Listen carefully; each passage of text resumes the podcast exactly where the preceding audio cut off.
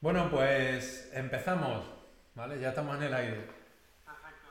Muy buenas, ¿qué tal, caminantes? Bienvenidos a un programa especial y diferente en esta corta andadura, ¿vale? Tampoco ha sido mucha la, la- no habíamos todavía cogido forma, pero bueno, también estamos cambiando un poco, ¿vale? Eh, con esto del, del momento en el que estamos y demás, hemos preferido pues reducir el número de invitados a invitados súper, súper especiales, ya eran muy especiales, pero incluso más todavía, y hacerlo, algunas veces, hacerlo mm, mediante stream, ¿vale? Directamente. Él está allí conquistando la universidad y yo estoy aquí también conquistando el conocimiento desde otro lado, ¿vale? Efectivamente. Pues Ismael, nada, es verdad que es un día un poco especial, ¿no? Que estamos aquí intentando hacer algo distinto y contar un poco lo que ya hemos venido contando estos días, pero yo creo que es un buen día para, para presentarnos nosotros, ¿no? Ya dijimos el otro día que íbamos a hablar hoy sobre la educación universitaria y, y, y bueno, y hablé con, con varios profesores, ¿eh? Varios profesores de, de nuestra quinta y tal, y milenios, ya sabes, yo soy un poco maniático para este tema, y si te puedes reír si quieres, que tú lo sabes. Poco, tampoco eres mucho maniático. un poquito. Y cuando hablé con ellos, no noté demasiadas ganas de, de hablar. No sé, me, me, me ha dado que pensar estos días cuando he hablado con, con ellos. Pero bueno, eh, ahora entraremos en un rato en ese tema. Tenía ganas de que como hicimos ese, ese capítulo cero en el que presentamos todo esto y, y no pudo no pudo llegar lejos porque no, no se grabó, ¿no? Por un error técnico que todo el mundo empieza con errores técnicos, lo normal, que hemos dicho antes que se aprende equivocándose, ¿no? Pues me parece un buen día para presentarnos, ¿vale? Bueno, pues vamos a empezar. Eh, ¿Quién es Francisco Martos Barrachina? Curro, curro. Curro, curro. El otro día, ¿no? Hablando con, con Marisa y con Juan Andrés, ¿no? Tú dijiste, bueno, y hasta aquí está curro, curro. Dije yo que parecía un nombre de, de superhéroe, ¿no? Pues bueno, es verdad que hoy no me hacían falta tantos invitados porque en las figuras que somos tú y yo tenemos, por un lado, tú das clase a muchos alumnos universitarios en MICER, centro de formación que, que diriges y has montado y que, que diriges con tanto éxito. Y yo doy clase en la universidad y además ambos somos alumnos, yo soy alumno ahora mismo de, de doctorado. Tú sabes que tenemos muchos títulos universitarios entre los dos, hemos sido alumnos de muchas cosas y tú eres alumno de máster y estás en el TC, el TCN ahora mismo. So- somos amantes del conocimiento. Somos gente que se enamora de- del saber, del conocer. Efectivamente. Yo, yo tengo un buen amigo que cuando le he hablado alguna vez de cuando estaba estudiando economía ¿no? y pensé en meterme en ADE, en actuariales y, y todo este lío que, que entré yo, ¿no? me dijo, pero, pero ¿para qué necesitas más títulos? Porque, porque efectivamente puedes aprender de muchas formas. Puedes, eh, de hecho, la formación informal tiene muchísimo, muchísimo éxito y además es muy aplicable muchas veces más que lo que aprendes en la universidad. Pero al final yo, yo soy un enamorado de, de la institución académica que es la universidad. He sido siempre un idealista y soy un enamorado y por eso por eso seguí en ese camino. Yo efectivamente soy curro curro y soy profe ahora mismo de universidad. eh, eh, Estoy terminando mi primer año, soy profesor en el área de estadística e investigación operativa de la Universidad de Málaga y, y aparte he trabajado allí contigo, como tú sabes, en MICEA dando clases de econometría. He trabajado en la Fundación General de la Universidad de Málaga dando clases de principios de economía a alumnos extranjeros de, de- de universidades americanas. Y la verdad que, que soy enamorado de la docencia, pero sobre todo de, del conocimiento, como tú has dicho, ¿no? y, y de saber y de aprender. Y soy una persona muy inquieta que me encanta, me encanta aprender, me encanta. Y voy a comentar muchas cosas muy positivas que tiene la universidad para mí. Yo sé que tú eres un poquito más escéptico en esto, pero también compartimos muchas opiniones al respecto. ¿no? Cuéntame tú quién es Ismael Terro Jaime. Ahora entraremos en más cosas personales, pero bueno, un poquito, ¿por qué estamos hablando contigo hoy para hablar de la universidad y no hemos traído a nadie más? Porque tú, tú te bastas y te sobra. Bueno, pues mm, yo soy un- una persona que con 16 años quiso dejar de estudiar. Yo con, con 16 años le planteé a mis padres, llegaba el verano, repetí primero bachillerato y pensé, digo, oye, eh, creo que es un buen momento para irme a Mallorca, aquel momento era 2005-2006, es un buen momento para irme a Mallorca y buscar un trabajo de verano. Y y no sé cómo me convencieron mis padres que yo estaba convencido de que dejaba de estudiar, que pues no sé qué me dijeron, qué hicieron, que desde el año 2006 que yo quería dejar de estudiar, sigo estudiando. Y estuve estudiando el bachillerato, lo acabé, después estuve estudiando ingeniería en, en Cádiz, también la acabé. Después me vine aquí a Málaga. Allí en Cádiz me di cuenta que lo que me llamaba y donde creía que podía aportar era en el lado de la economía. Me vine aquí a Málaga. Y acabando ya la carrera de economía en Málaga, pues vi que ya no solo dentro de, de adquirir conocimientos, sino de intervenir un poco en la realidad social que nos toca vivir. Y mi forma de, intervenir o mi forma de intentar participar de ese cambio, pues lo intento hacer desde, desde, el conocimiento, desde el aprendizaje, la educación, en este caso la educación universitaria. Pero bueno, me gustaría ir continuando más allá.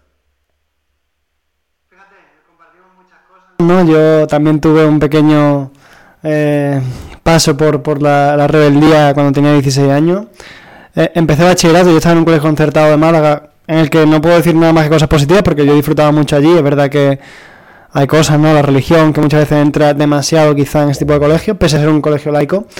Pero terminé, terminé secundaria y cuando iba a empezar bachillerato, no, por tema de disciplina y tal, no, no conseguí prosperar y, decidí hacer un módulo. Empecé un módulo de cocina.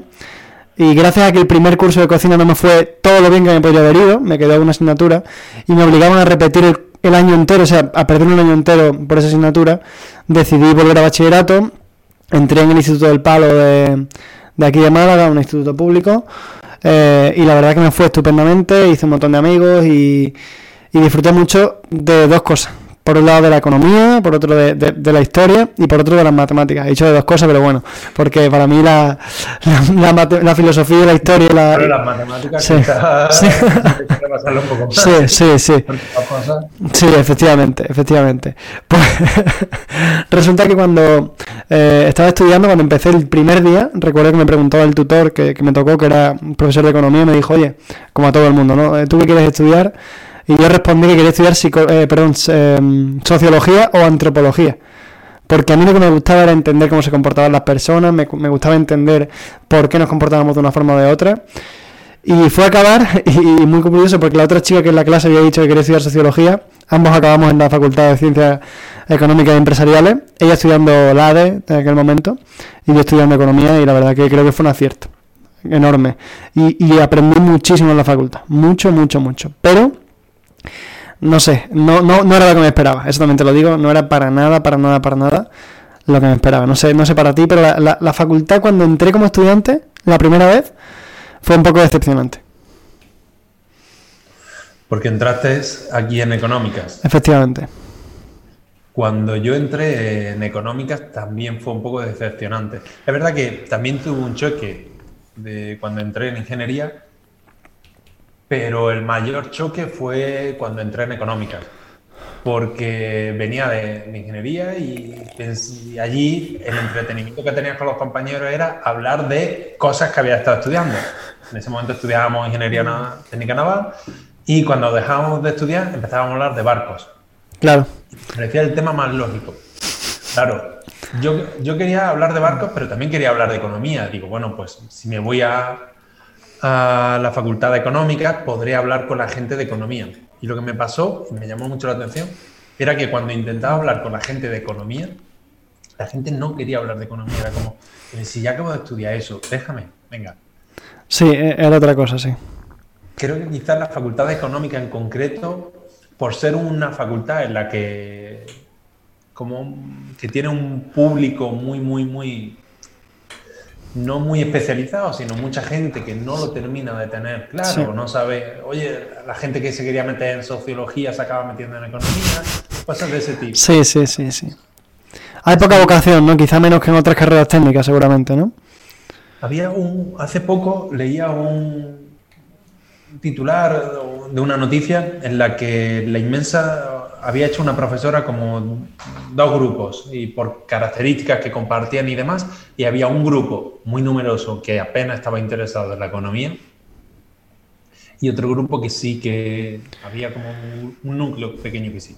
Sí, eso es verdad que se observa. En la facultad hay como un grupo de gente súper interesado, pero una, quizá una, mayoría eh, importante que no, que no tiene mucho interés. Eh, es verdad que hay que destacar que ambos somos estudiantes, la parte que compartimos no es ese grado o licenciatura en mi caso de economía y en la Facultad de Ciencias Económicas y Empresariales de Málaga es eso, hay gente que no tiene mucho interés en lo que es la economía está allí para conseguir un título, quizás una cosa general, ¿no? De los grados, pero se ve más incluso en, en las carreras sin vocación, ¿no? Sí. Y quería preguntarte, quería... ¿Cómo, ¿Cómo fue tu experiencia como estudiante? Uf, mi experiencia como estudiante. Pues fíjate. Es verdad que has dicho antes de que había un choque, de Sí, que no sí. a ser, pero luego... Pero el choque no fue tanto por mis compañeros, sino por... mm, Yo entré, es verdad que, yo te digo, yo empecé, empecé bachillerato pensando en estudiar antropología o sociología, pero cuando fui a entrar en la universidad, lo que yo pensaba era en, en lo que me gustaba la filosofía. Eh, y vi claramente que no había nada que fuera que tuviera más relación con la filosofía que la economía en el sentido de que la economía es la ciencia de los bienes escasos, de cómo repartimos entre los seres humanos lo que tenemos, ¿no? Y, Bueno, y me dije mismo... Si te escucharan algunos Sí, de los alumnos sí. que, que yo le doy, te, te diría, incluso algunos de los profesores con los que he hablado, Sí. te dirán que esto no es tan Ya, así. pero ya. bueno. Pues yo lo veía muy así cuando fui a entrar a la carrera. Entonces vi claro que si me gustaba la filosofía y me gustaban los números y me gustaba pensar en cómo hacer de este mundo un sitio más justo, tenía que pasar por, por esta facultad y por este por esta rama de estudio y entonces entré. Y yo soy un idealista y yo creo que ya me conocen, ¿no? Y ya lo sabes, pero soy una persona muy soñadora y me encantan muchas cosas y cuando fui a entrar en la universidad me imaginaba otra cosa. Te lo ju- es, que- es que imaginaba un sitio ampliamente vanguardista en que los profesores fueran todos auténticos genios, en que los compañeros tuvieran un interés distinto, pero eso no me pesaba tanto. Sin embargo, el hecho de que los profesores, muchos de ellos, fueran gente un poco cansada de su trabajo, sin amor, o, estando allí para rellenar un currículo de, un currículo de horas, ¿no? que, en algunos casos era evidente, tanto que en los casos en los que no era así, eh, la diferencia pesaba tanto que hubo profesores que me gustaron muchísimo por el hecho de que había otros que, que no tenían interés ninguno. Y, es curioso cómo después cuando seguido estudiando he buscado precisamente a esos profesores que sí que mostraban un interés distinto, eh, que llegaban a la clase sonriendo, pensando que iban a dar algo que les encantaba, y no otros que estaban allí parecía por, por estar. Y no- yo no podía entender, en mi cabeza no, no entraba la idea de que un profesor universitario pasara por la clase como, como por obligación, no, no, no era algo que me, que me entrara a la cabeza. Fíjate además que mi padre es profesor universitario y mi padre, o sea, no, no- veo una persona más enamorada de, su trabajo, no me la puedo imaginar. Y, era, fue, un shock en ese sentido, en ver tan, tan, tan, tan poco interés por parte de muchos docentes. Pero ¿cómo podrían haber, porque al margen de- del interés, ¿cómo podrían haberte contado un poco qué, qué esperabas más? En el sentido de que te lo hubiesen contado mejor, que te hubiesen tenido más experiencias, que... Porque claro, dice que eres soñador, que eres... ya te conozco, ya, ¿vale? Pero... Claro, tú en tu caso sí que entiendo que lo que te gusta es la universidad como lugar de conocimiento. Sí. Pero claro, para mí eso de que sea un lugar de conocimiento mm, pasa porque las personas que están allí sean unos auténticos enamorados de, de la, de la disciplina en la que, la que enseñan. Y eso es lo que no me encontré. Eso es lo que creo que no me encontré. No se trata ya del nivel de docencia. Me, me estoy hablando de la motivación, de, de personas que no estaban allí felices y, y pensando en que estaban haciendo lo que soñaban, sino que estaban allí, bueno, por, por, por eso, por rellenar un currículo. Y no tenía nada que ver con, con los materiales que se emplearan, que bueno, que eso se puede hablar mucho. Yo entré en el año 2008 y todavía había diapositivas de las que se ponían sobre, sobre un fondo claro que se reflejaban en un espejo, iban contra la pared. carrera y también habría. Habría alguna que Cuenta 2008 como si, si acabó ese año, ¿no? Sí, no, no, no. Ese, pleno apogeo en ese momento. efectivamente, pues cuando me fui quedaba alguna, quedaba alguna. Y yo, de hecho, mis compañeros de, de universidad, eh, la mayoría que han sido amigos míos, de mí tenga eh, eh, una cosa, una, tiene una, una idea de mí que es que sí, era un tío que sabía mucho, cuando iba a clase tenía mucho interés y siempre estaba respondiendo a los profesores, pero sin embargo, que, que nada, que no, que no ponía, que, no iba a clase, porque no, porque cuando veía que un profesor no tenía interés, inmediatamente me echaba para atrás de una forma terrible, cuando veía que un profesor se dedicaba a leer diapositivas en, en clase o a, o a dictar, que tenía profesores que dictaban, pues claro, eh, yo es que para mí eso no era la universidad y era incapaz de levantarme de mi casa y de dar un paseo hasta la universidad para eso. Es es muy curioso porque en todo este paseo que hemos estado haciendo desde el principio por la educación, en el que hemos estado con personas que se dedicaban a primaria, a secundaria, ahora universitario, por todo ese paseo hay un elemento en común, que son profesores, maestros, que no están a gusto con la educación, que se acaban frustrando a ellos y acaban haciendo que los niños tampoco quieran la educación. Y, es un elemento muy, muy común.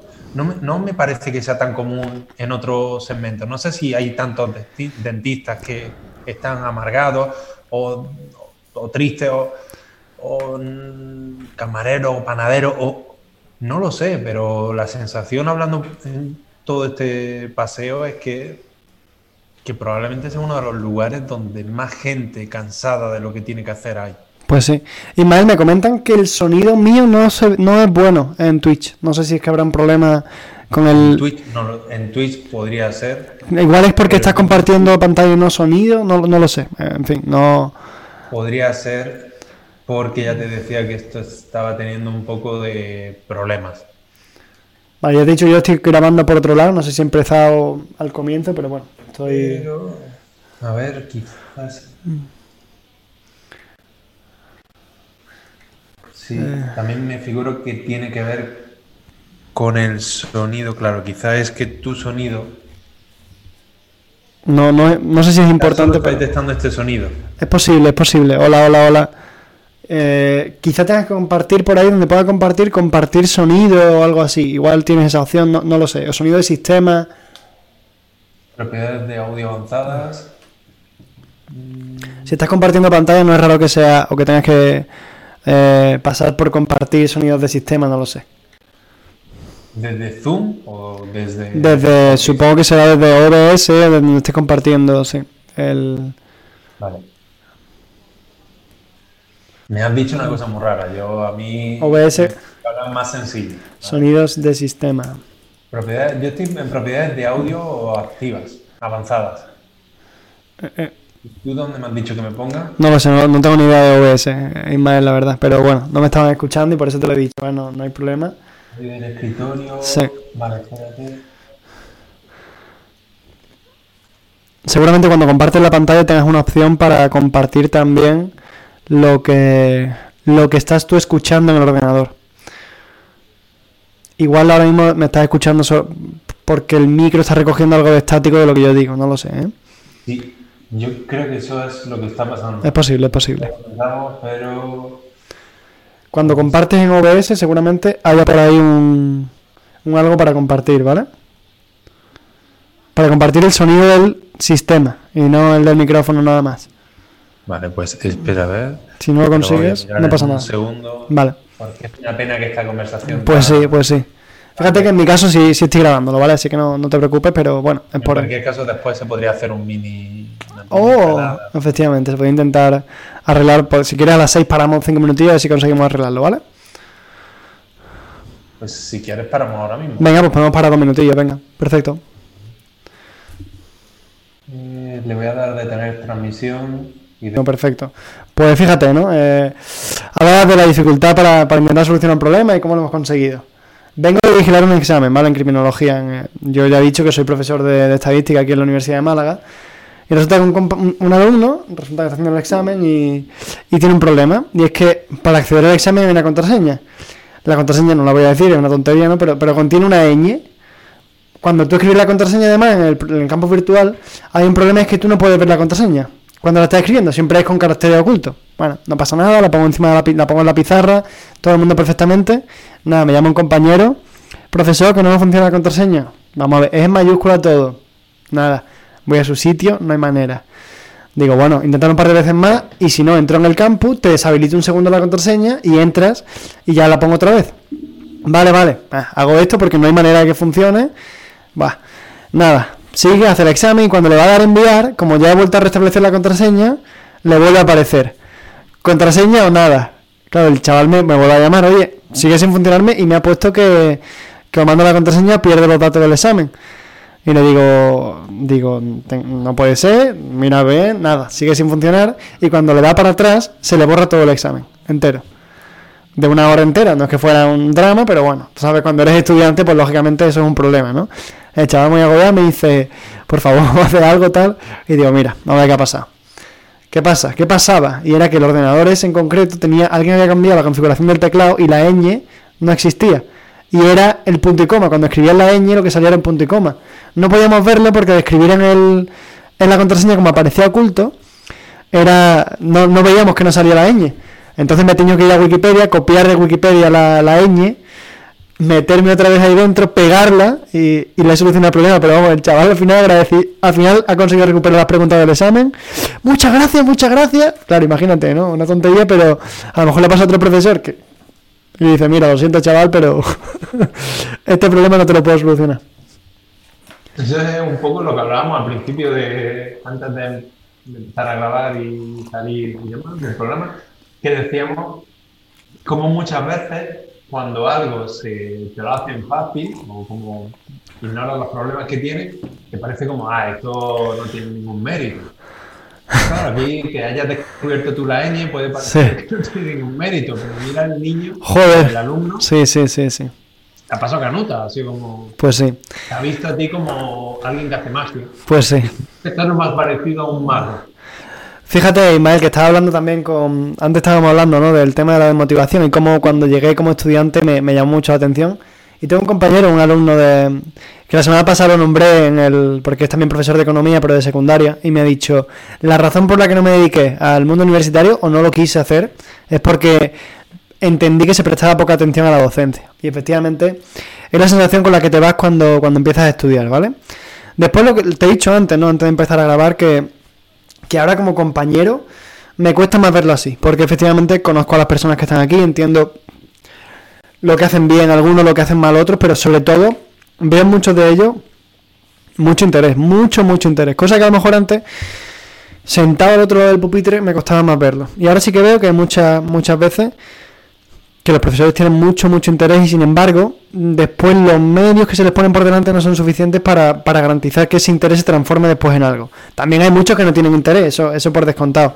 Pero, pero verdad que ahora observo que, que también los medios a veces no son suficientes para que un magnífico docente mm, tenga la capacidad de, transmitir lo que, lo que sabe, ¿no? Y a nivel universitario eso es fundamental, porque no es ya algo que todos podemos ser autodidactas, pero en la universidad, como el nivel es un poco más alto, es que esta sea más difícil, ¿no? No sé. Pero es que también otra cosa que si hay elementos en común es eh, en, este, en este caminar que hemos estado teniendo es falta de medios y falta de medios y falta de profesores motivados falta de- Pues sí, Fíjate, en, la, en primaria y en secundaria sí que puedo entender más falta de medios, pero en la universidad no creo que haya falta de medios, hay muchísimos medios, hay muchísimos recursos. Ahora creo que están mal empleados, pero para Sí. nada me parece que la universidad tenga pocos recursos.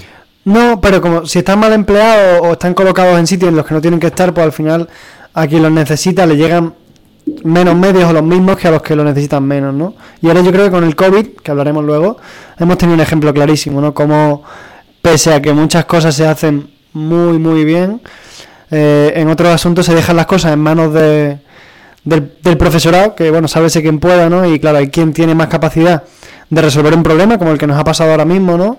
Y quien, sin embargo, ya está nacido en otra época en la que no ten- en el que las virtudes del docente no tienen que pasar por dominar la informática, pues claro, se encuentran con un, con un problema cuando, cuando hay cualquier tipo de vicisitud en el aula que no, que no se esperan, en el aula virtual en este caso, pues, pues se les presenta realmente un problema de difícil solución. Eh, eh, eh. Fíjate, Te preguntaba, Dime. te preguntaba si has comprobado si se escucha bien el audio. vale, voy a comprobarlo, ¿vale? Em, un segundito. Creo que se escucha genial. ¿eh? Me alegro, me alegro mucho. Muchas gracias. Es un regalo que me hiciste tú y te lo agradezco enormemente. Muchas gracias, Ismael, que siempre pones todos los medios también para que hagamos cualquier proyectillo que se me ocurra a mí, así que te lo agradezco enormemente. Eso que nosotros contamos con menos medios que la universidad. Hombre, no, no hay color, pero, pero seguramente entendéis a quién hay que darle unos medios, a quién hay que darle otro. La universidad no es cuestión de, de voluntad, es cuestión también de que es una empresa enorme y tiene mucha dificultad para, para, para encontrar el punto exacto donde distribuir o donde poner esos medios eficazmente, ¿no? Y los departamentos son lugares que funcionan muy opacamente, cada profesor va por su cuenta, no, no hay una comunicación, no hay un camino común. Yo cuando... Otra, otra cosa como estudiante, pero... Continúa, continúa, ahora, que te cuento una cosa que me pasaba mucho como, como estudiante.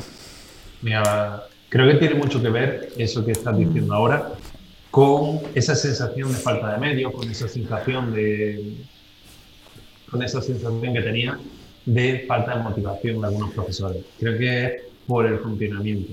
Tú sabes que yo soy una persona que, que tiene un espíritu muy, muy de, mejorar, de, de un, espíritu crítico de cambio, y entonces lo enfoco ahí. Sí, no, está claro que, que hay muchas cosas que tú ves y piensas que, que se pueden hacer mejor y que, y que no se llega a donde se tiene que llegar, ¿no? Cuando, cuando te hablo de que en los departamentos no hay comunicación, es que es como si no fuéramos todos a una. A mí me, me pasaba como estudiante que pensaba en que había asignaturas que eran consecuentes, ¿no? Una iba detrás de la otra y sin embargo la sensación que tenía era que los profesores que daban una y la otra jamás en su vida habían hablado entre ellos, quizás ni se conocían, quizás nunca se habían preguntado, oye, ¿qué estás dando? ¿Cómo vas a dar esto? Mm, ¿Para qué estoy dando esto? ¿Necesitas que haga eh, hincapié en este aspecto, en este otro? No, no existía eso y no existe una cohesión a la hora de, plantear los programas de, de las asignaturas. Eh, en absoluto. Y es una pena porque, porque hay medios y muchos medios personales. Hay mucha gente que vale muchísimo en la universidad. ¿eh? Sí, increíble. La gente, yo a veces lo pienso en términos de, en términos de, de personal. La universidad tiene profesores y gente increíble. Eso, por supuesto. Te quería preguntar también, un poco volviendo a lo que teníamos previsto. Eh, ¿Qué sucede con esta inflación educativa? ¿Qué, ¿Hasta dónde va a llegar? ¿Qué va a llegar el punto? ¿Nuestros nietos estudiarán hasta los 45, 50 años? ¿Cómo, cómo funciona? ¿Llega un punto en el que rompe o...? Eh, pues fíjate que es una buena pregunta, ¿no? Y lo hablamos el otro día cuando estuvimos con, con Isma, ¿no? Y con Borja, porque estuvieron hablando de, de cómo ahora para opositar y, y a, a maestro es necesario o, prácticamente compites con un montón de gente que está todo el día haciendo máster por ganar ese punto extra, cursos de todo tipo, porque claro, todo cuenta. Y el sistema de oposición, que, tiene eh, que es concurso de oposición en realidad, tiene una parte muy justa, ¿no? Que es la baremación y tal de los méritos, en la que directamente se cuenta todo lo que vas haciendo.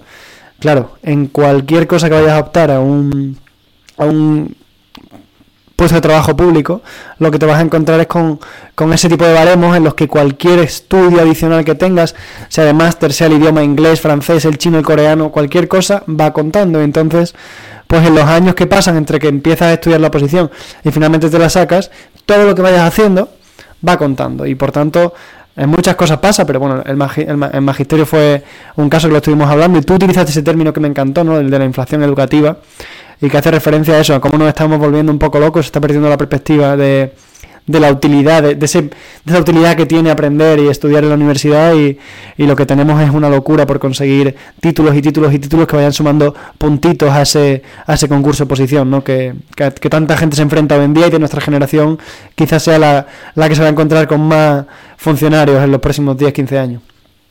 Claro, y, también se da un, algo que es paradójico, que es cuanto más educación tenemos, es cuanto menos utilidad tiene cada cosa que estudiamos. Sí, la utilidad marginal, ¿no? Como...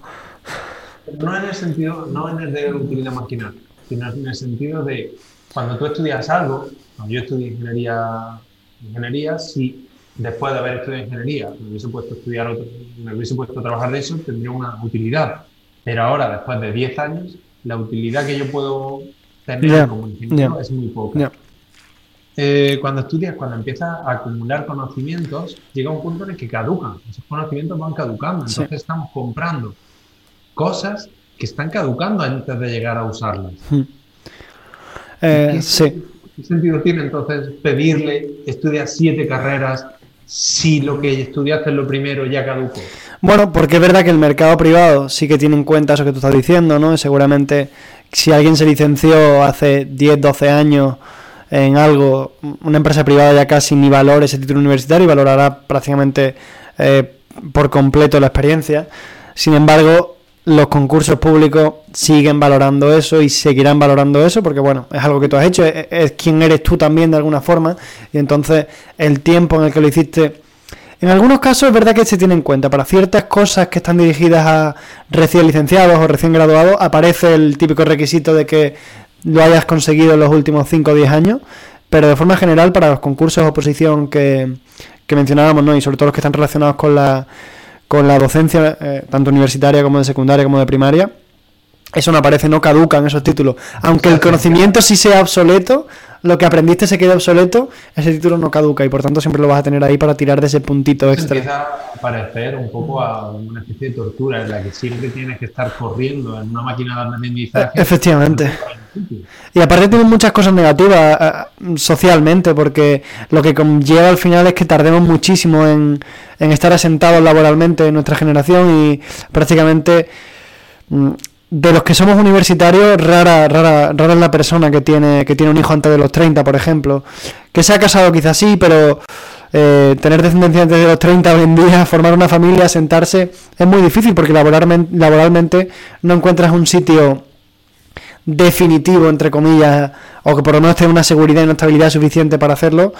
Eh, antes de los 30 y seguro que si estás opositando mucho más difícil. Si estás en un camino largo como es la docencia, tanto a esos tres niveles que hemos hablado, va a ser muy difícil que antes de los 30 tengas seguridad y, no vayas encadenando contratos temporales de interinidad de algún tipo. Y, es difícil, lógicamente, conseguir esa estabilidad y al final todo se va demorando y la vida pasa y llegan los años, los mejores años para seguramente para tener hijos van pasando y las parejas van dejando eso atrás y bueno, al final es, más difícil, ¿no? El cuerpo, el cuerpo humano y el de las mujeres en este caso, que son las que, las que, bueno, las que dan a luz y las que paren, pues tiene más difícil, lógicamente, estar en condiciones, en las mejores condiciones físicas, con 35 que con 26. Un poco paren. Sí, sí. Venga, ah, ah, sí. aquí a, a, París. No, no, todo lo contrario, todo lo contrario. Necesitamos más borregos, más... Pero seguramente las decisiones que toman, que toma la sociedad y nuestra generación al respecto, a ese respecto, al, al respecto a la, a la conciliación familiar, tengan mucho que ver con esto. Y las mujeres, que son las que toman esa decisión al final en, en último término, pues seguramente la tomen pensando también que laboralmente no, no encuentra su sitio hasta bien tarde de los 30. Pero esa inclusión educativa, que en parte está tirada por, por el funcionario, por, por las plazas de funcionarios y demás, porque eso sí que hace que mucha gente acabe extendiendo su, su vida educativa simplemente para tener más opciones, acaba extendiéndose a toda la, a toda la sociedad. Y entonces tenemos una sociedad que Sí. está digamos, tanto que ya no es por porque te vaya a tener un- una utilidad en el sector público, porque es que en el sector privado no, no tiene, no tiene esa utilidad, no te va a servir. Entonces creo que sí que hay un problema y que debemos de enfrentarlo y debemos de, de dar solución de verdad. Con, con una educación más orientada a capacidades, más orientada a desarrollo personal y menos a conocimientos. Considero que no tiene sentido una educación basada en conocimientos hoy en día. Pero fíjate que al final eh, estamos muy condicionados también por el mercado laboral y por, y por la crisis de 2008, ¿no? El otro día lo hablábamos de cómo cuando, fíjate, si, si, si este podcast tiene sentido en algo es en que tratamos de recoger un poco nuestra, nuestra llegada de los millennials a la, a la vida adulta y a... Y hablaba el otro día cuando me escuchaba después, porque siempre escucho el día siguiente después lo que hemos hablado un poco para ver qué tal, qué tal los invitados y tal. Y hablábamos de que esa edad en la que tienes ya que dar, primero, o bien encontrar tu primer trabajo, o bien tienes que dar el salto laboral. Y cuando hablaba del salto laboral me refería a pasar de ese trabajo primero a ese muy buen trabajo en el que tengas una oportunidad ya en condiciones. Eso creo que no ha llegado. O bien no te ha llegado la primera o no te ha llegado la segunda. Y, y quieras o no, es un tiempo extra que, que, tenemos que buscar nuevas oportunidades y el formarnos y reformarnos y conseguir puntos extra para los concursos está también condicionado por el hecho de que el sector privado no nos ha ofrecido oportunidades. Y entonces se ha atendido una hipertrofia de la formación absolutamente. Sí, tenemos camareros con diplomaturas, con licenciaturas, con grados. No tiene sentido socialmente, pero y además tú, yo sé que tú lo ves así en el sentido de los recursos, ¿no? De cómo socialmente estamos empleando unos recursos en una formación totalmente academicista para que, para que después acabemos empleándolo pues en, en servicios en que no, no hace falta tanta, tanta formación en conocimiento. De esa, forma, de esa forma sí que es curioso, pero de esa forma sí que la veo positiva. Porque lo que estamos construyendo es una sociedad o hemos construido una sociedad que esa economía se mantiene, una de las variables en los que se mantiene, pues lo mismo que la economía la mueve el iPhone nuevo, o la mueve el, pues la estamos moviendo mediante la educación. Esa cinta que no para de correr y que no te lleva a ningún sitio, sí que acaba, sí que logra que la economía no pare, no pare tampoco. Por tanto, por ahí sí que lo veo, veo un poco de ratón, pero sí que lo veo curioso. Sí, hay mucho de ratón, no un poco de ratón, sino que hay muchísimo de ratón. ¿Qué necesitan los estudiantes? ¿Y a qué se dedica la universidad? Mucha gente que nos esté escuchando estará pensando, bueno, los estudiantes, ¿por qué van a la universidad? ¿A qué se dedica la universidad? Que es un lugar de conocimiento, un lugar de investigación, un lugar donde les forman a lo, que iban a, los estudiantes. Son dos cosas, los profesores, los estudiantes. ¿Cómo, funcionan? pues es buena pregunta, muy buena pregunta. De hecho, fíjate, cuando, cuando yo pienso en la universidad y en, y en los profesores universitarios, tengo un montón de compañeros, te he dicho que son estupendos docentes, ¿no? Pero si pienso en lo que piensan los, en los que necesitan los estudiantes, pienso mucho en una frase que creo que comentamos el otro día con Juan Andrés, no sé si en directo o, después, que él le comentaba a algunos alumnos suyos de bachillerato que, el instituto es el último sitio en el que al profesor o al docente le pagan por preocuparse por, por, sus alumnos. No creo yo que sea exactamente así, pero sí que es verdad que la sensación del profesor universitario que da lecciones magistrales, que llega, cuenta una cosa y se va, precisamente esa, esa visión del profesor universitario es un profesor que no se preocupa por el estudiante, que directamente va, él cuenta lo que tiene que contar, habla de lo que tiene que hablar y se va. Y yo creo que, no podemos tener esa concepción del profesor universitario, ¿no? Aquí yo se lo digo a los estudiantes los primeros días, eh, obviamente me ven joven y eso ayuda, pero les digo siempre que yo solamente soy una persona que tiene unos años más, que habrá alguno de ellos que se acabará sentado en la mesa del profesor sin ningún problema y disfrutará de esta profesión tan bonita en el futuro. ¿Qué necesitan? Pues necesitan, de luego, necesitan que se preocupen por, lo que aprenden, sin duda, ¿vale? Pero no solamente eso, necesitan, necesitan una universidad más adaptada a, las necesidades del siglo XXI, uso de software mucho más por encima del conocimiento. ¿Qué dice Aymal? No te escucho, Aymal. Necesidades. ¿Qué, ¿Qué se necesita? Se sigue necesitando que te, que te dificulte, porque la universidad te dificulta simplemente para ponerte obstáculos no por porque la universidad hay con ramas de conocimiento que, se podrían hacer o se podrían acelerar el aprendizaje utilizando Excel, una hoja de Excel o una calculadora y lo que hacen es que para que no crezcas demasiado rápido o no avances demasiado rápido, te dicen que no utilices el Excel. ¿Qué sentido tiene? La universidad no es está respondiendo a lo que necesitan los estudiantes. Muchas veces hacer una hoja de Excel. Fíjate, Ismael, eh, hace tiempo coincidí en, en, un curso de inglés con un, con un compañero que era profesor, eh, profesor de universidad del departamento de contabilidad, de uno de los que hay en, en económicas, ¿no? Y coincidí, en, el, en un curso de inglés de la Universidad de Málaga para profesores. Y le pregunté, bueno, para profesores no, era, era para todo el mundo y yo me apunté como alumno de la Universidad de Málaga. Y cuando me dijo que era profesor de, de la universidad, le dije, oye, y de contabilidad encima, le dije, tío, ¿por qué no utilizáis en las clases ContaPlus, ¿no? Que, o, algún software de contabilidad? Porque en contabilidad nos hinchamos de hacer asientos a mano, seguramente sabrás de lo que hablo, ¿no? Le pregunté por un software específico de contabilidad. Y, y, me dijo que es que la universidad no era una academia, entonces no podían estar ellos pendientes de que los alumnos estudiaran o aprendieran a utilizar un software. Sin embargo, cuando llego aquí al departamento en el que trabajo ahora, me encuentro una cosa totalmente distinta y es unas ganas tremendas por parte del profesorado por enseñar los software que, o algunos software que facilitan un poco el trabajo, porque al final cuando trabajamos después en el futuro, los, estudiantes serán algún día trabajadores y lógicamente no van a tener que hacer las cosas a mano, nadie va a tener que, calcular la varianza a mano de una muestra de miles y miles de individuos, ¿no? Pero sí que va a tener que entender lo que es la varianza y si le damos un software que le ayude a, a calcularla, pues muchísimo mejor, ¿no? Y lógicamente de eso se trata. La varianza es necesario, para entender la varianza es necesario mm, hacer 50.000 problemas de varianza de una forma tan compleja. Es necesario, yo, yo necesito saber cómo se hace todo. Yo, yo consumo pan y no necesito saber cómo se hace el pan. Ya. hay una parte de dificultad sin sentido los estudiantes se les complica y no se les facilita, ¿no? Ya, puede ser, puede ser que a veces eh, se exija que, el academicismo en el que vive la universidad sea a lo mejor un poco, un poco demasiado algunas, algunas veces, pero sí que es verdad que cuando se trata de aprender un concepto que es abstracto y complicado, sí que viene bien un poquito de constructivismo, ¿no? Como diría nuestra invitada la semana pasada, Marisa, ¿no? Y repetir un poco las cosas, hacer en vez de un ejercicio, hacer cinco para que se te quede bien claro. Es verdad que muchas veces cuando no haces las cosas a mano, si la primera vez que te aproximas a un problema lo trabajas directamente con un software, al final el ordenador siempre te da una salida.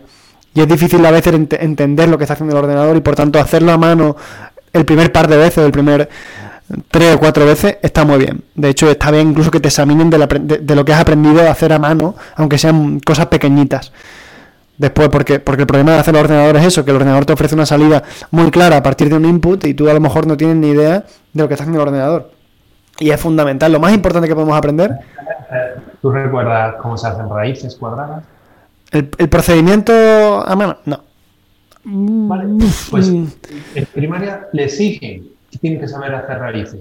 ¿Qué sentido tiene? Ya, ya. Pero lo mismo que pasa eso en primaria está pasando en la universidad. La universidad tiene una serie de, de ramas de conocimiento que cuando sales después no son necesarias. Yo dentro de mis compañeros de, que han estudiado economía conmigo, le he aportado poco. Ingeniería sí que aportó un poco más, pero también tampoco era suficiente. Entonces... Pero quizás no adaptarse al siglo XXI al uso de software porque realmente la economía es una ciencia amplísima, ¿no? Pero ni al siglo XVIII. Ya, ya, bueno, sí. Sigue haciendo lo mismo en el siglo XV, sí, siglo XIV. Es como, bueno. Fíjate, ¿no? Mi padre siempre me dice que él es profesor de medicina que que si una persona entrara en un aula de la Universidad de Medicina, bueno, la Facultad de Medicina hoy en día, llegara un profesor del siglo XIX, daría la clase exactamente igual que se daba en el siglo XIX. Pero sin embargo, si fuera un hospital, me parece a mí que se encontraría una cosa totalmente distinta, ¿no? La profesión ha cambiado mucho y sin embargo, la forma de enseñarla no ha cambiado nada, ¿no? Y eso, quieras o no, es, un, es una cosa muy clara. Tú hablas del siglo XVII, bueno, el tiempo al final no deja de ser un indicativo de que estamos hablando de que no, no se ha producido un cambio, no se ha producido una, una adaptación al siglo XXI eso es así, en muchos sentidos no se ha producido, en otros sí, en otros sí, efectivamente, la universidad ofrece cosas, no todo lo que debería. Hemos estado hablando de qué necesitan los alumnos desde la perspectiva de la universidad, de cómo es la universidad, de cómo, y, nos estamos olvidando de los No, no, yo creo que desde su perspectiva lo que, lo que necesitan los alumnos es un aprendizaje enfocado a sus necesidades, aunque sea un poco redundante, lo que necesitan es un aprendizaje que se enfoque en su profesión, pero su profesión cuando tú estudias un grado, no estás estudiando una profesión, sino la capacitación para ejercer un conjunto de profesiones dentro de un campo, pues las necesidades profesionales van a ser todas las que sean. Dime, Eso suena genial. La capacitación para una serie de actividades. Eso no se queda en nada. Puede ser que se quede en nada, sí, sí. ¿Por qué no te preparan realmente? Para nada. La gente quiere encontrar un trabajo, quiere estar en contacto con los trabajos. Y no te hacen nada, simplemente te tienen entretenido durante cuatro años y los que aguanten ese entretenimiento, pues luego harán un máster que se empezará a aproximar un poco más, luego empezará, realmente lo que te hacen es... Sí. O, me da igual lo que tú necesites. El alumno nunca ha sido importante yo, fíjate, como por seguir hablando un poquito, un, un pelincito, ¿vale? Como, como doy clase en el grado de biología, pues hablo, hablé con los alumnos y les comenté un poco eso, pues, de qué les servía a ellos la estadística. Y entonces, para hablar de eso, lo que hablé fue con amigos míos que son ya biólogos graduados, para preguntarles un poco qué falta les hacía la estadística, si la utilizaban o no, ¿no? Y claro, primero me estuvieron contando que efectivamente les hace falta. Si vas a investigar, la estadística es un, es un respaldo, es el respaldo científico que hay detrás de cualquier, de cualquier disciplina científica, por supuesto. Pero por otra parte, me decían que, que muchos profesionales por otras ramas que le están comiendo un poco la tostada, ¿no? Que los biólogos pueden ser técnicos de laboratorio, pero que ahora eso pueden ser mucha otra gente, que los biólogos pueden ser tal o cual cosa y sin embargo hay muchas otras gente. El otro día hablabais, por ejemplo, de la FP, ¿no?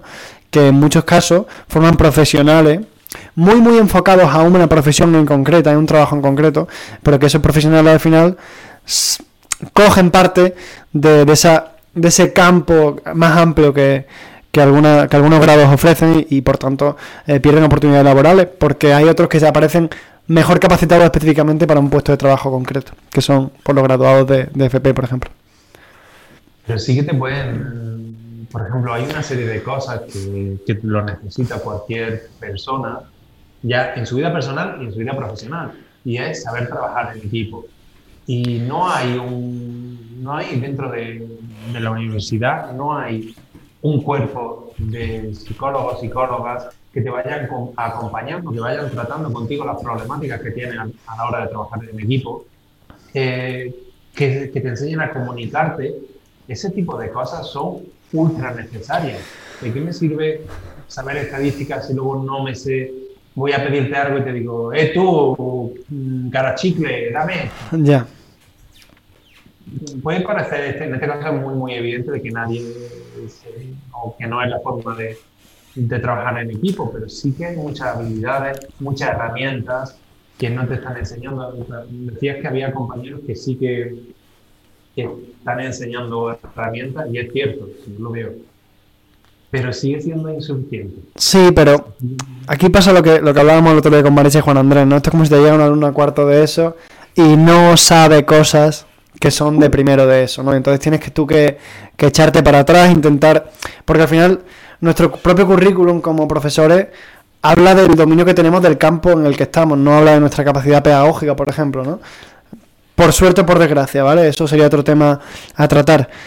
Y entonces si no somos pedagogos especialistas, no somos especialistas en comunicación, no somos, yo podría serlo, pero no, no, no es ese mi, mi papel en la universidad Igual debería serlo, ¿vale? No estoy diciendo, no estoy hablando de lo que debería ser, sino de lo que efectivamente no, no tengo ese papel, no, no sé qué decirle a un alumno, cómo enseñarle a comunicar, cómo enseñarle, más allá de mis capacidades personales, pero no, no es eso lo que estoy haciendo aquí, no, creo que no es eso. Y, y por supuesto el tiempo que tengo es limitadísimo para que aprendan el programa de estadística como para yo... Pero yo, yo lo intento, ojito que yo intento hablar con ellos muy claro de todo esto.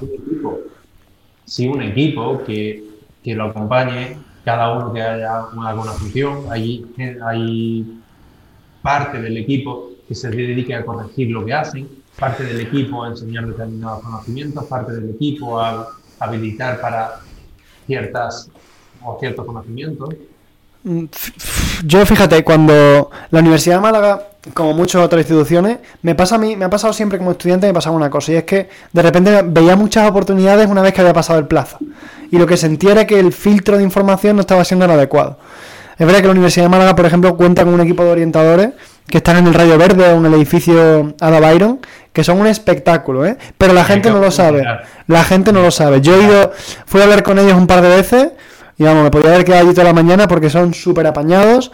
Se accede a ellos a través del servicio de empleo joven de la Junta de Andalucía, no estoy seguro, pero son un equipo de orientadores de la Universidad de Málaga y son un equipo estupendo.